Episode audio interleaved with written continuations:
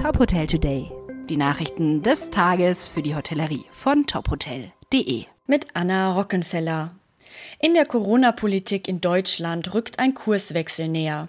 Denn künftig sollen sich mögliche Einschränkungen nicht nur an der 7-Tage-Inzidenz von 50 orientieren, sondern sich maßgeblich auch an der Zahl der im Krankenhaus behandelten Fälle ausrichten. Dabei handelt es sich laut Politik um die sogenannte Hospitalisierungsrate.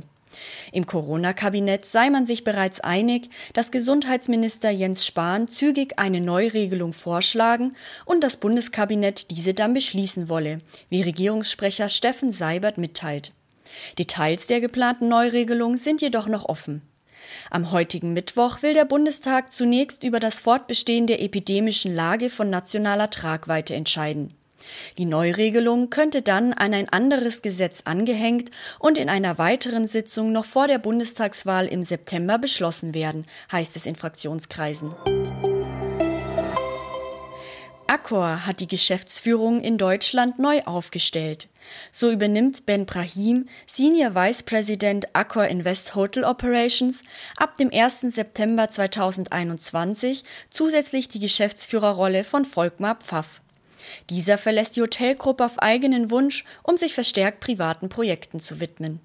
Brahim ist seit Mai 2021 wieder für die Accor Hotelgruppe tätig und verantwortet innerhalb der Region Northern Europe das operative Geschäft für die insgesamt 415 Accor Invest Hotels.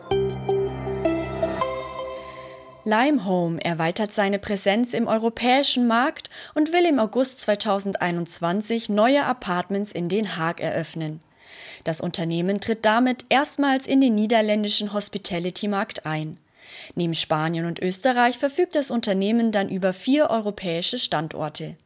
Langfristig plant Limehome in den Niederlanden ca. 5000 Einheiten zu eröffnen und somit zu dem größten auf Serviced Apartments spezialisierten Technologieunternehmen in diesem Land zu werden.